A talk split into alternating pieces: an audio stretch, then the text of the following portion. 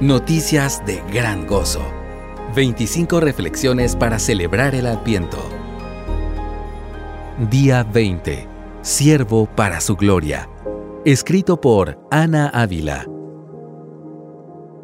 Haya pues en ustedes esta actitud que hubo también en Cristo Jesús, el cual, aunque existía en forma de Dios, no consideró el ser igual a Dios como algo a que aferrarse, sino que se despojó a sí mismo tomando forma de siervo, haciéndose semejante a los hombres, y hallándose en forma de hombre, se humilló él mismo, haciéndose obediente hasta la muerte, y muerte de cruz. Filipenses 2 del 5 al 8.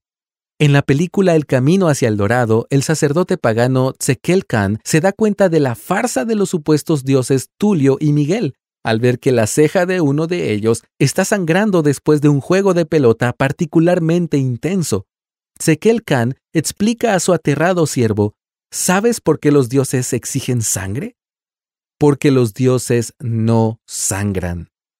Es claro que los dioses de Tzekel Khan no tienen relación alguna con el Dios verdadero. Desafortunadamente muchos de nosotros tenemos una visión de Dios tan distorsionada como la de este sacerdote ficticio, el Dios de nuestra imaginación es un Dios lejano y colérico, listo para señalar cada una de nuestras faltas y acusarnos por nuestro pecado.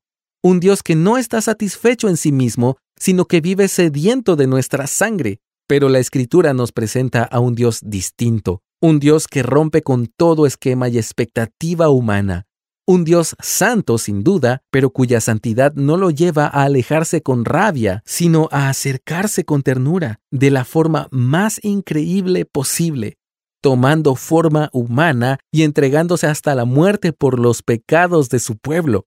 El Dios de la Biblia, lejos de exigir como si algo le hiciera falta, se desbordó en amor por su creación y vino al mundo para restaurarla, Jesús nos mostró que los sacrificios del Antiguo Testamento solo eran una sombra del sacrificio perfecto que acabaría con el poder del pecado para siempre. Jesús se humilló hasta morir para que nosotros no tuviéramos que morir eternamente. ¿Cómo puede un Dios infinitamente glorioso humillarse y sufrir?